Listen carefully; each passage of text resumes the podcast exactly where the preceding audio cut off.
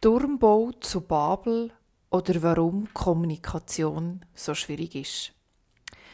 Was ich meine, was du hörst und was die Nächste versteht, sind fünf Paar verschiedene Schuhe. Kommunikation ist ganz oft Glückssache. Das ist auch ein altbekannter Hut. Um Sprache, Sprachverwirrung und eben Kommunikation geht es in der bekannten biblischen Geschichte Turmbau zu Babel.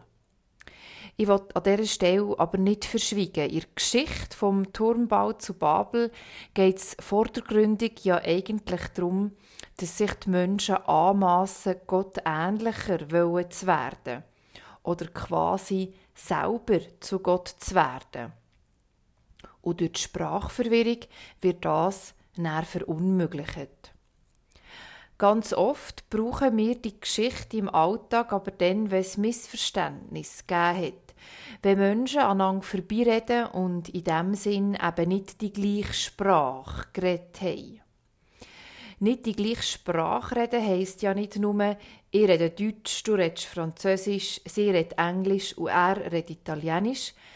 Manchmal wäre es ja nämlich bald das Einfachste, die gleiche Nationalsprache zu finden. Inhaltlich aber vom und über das Gleiche reden, ist oftmals schon viel schwieriger.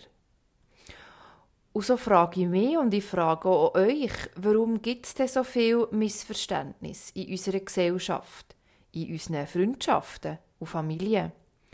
Warum ist es so schwierig, inhaltlich vom Gleichen zu reden und dann auch noch einigermaßen die gleiche Wellenlänge zu finden? Meine Vermutung ist, Ganz oft hängt es damit zusammen, dass man einander gar nicht richtig zulässt. Einmal nicht wirklich.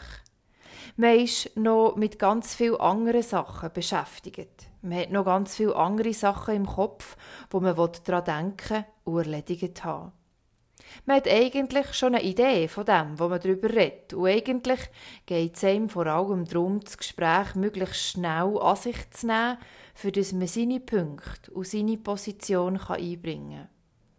Und so übergeht und überhört man die Position und Punkte von seinem Gegenüber.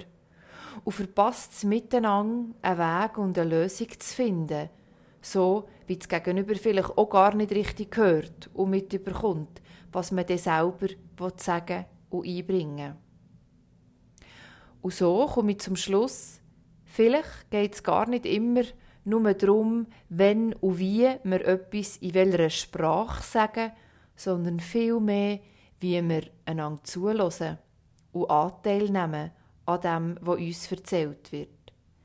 Wie und ob wir uns ehrlich auf die neuen oder auch fremden, die anderen Gesichtspunkte, Argumentationen und Vorschläge können einladen und uns auch ehrlich damit auseinandersetzen es geht beim Kommunizieren also vielleicht viel mehr um das Zuhören und gar nicht so sehr um das, was wir sagen wollen. Oder was meint ihr? Mein Name ist Silvia Stor und ich bin Pfarrerin in Muri-Gümligen.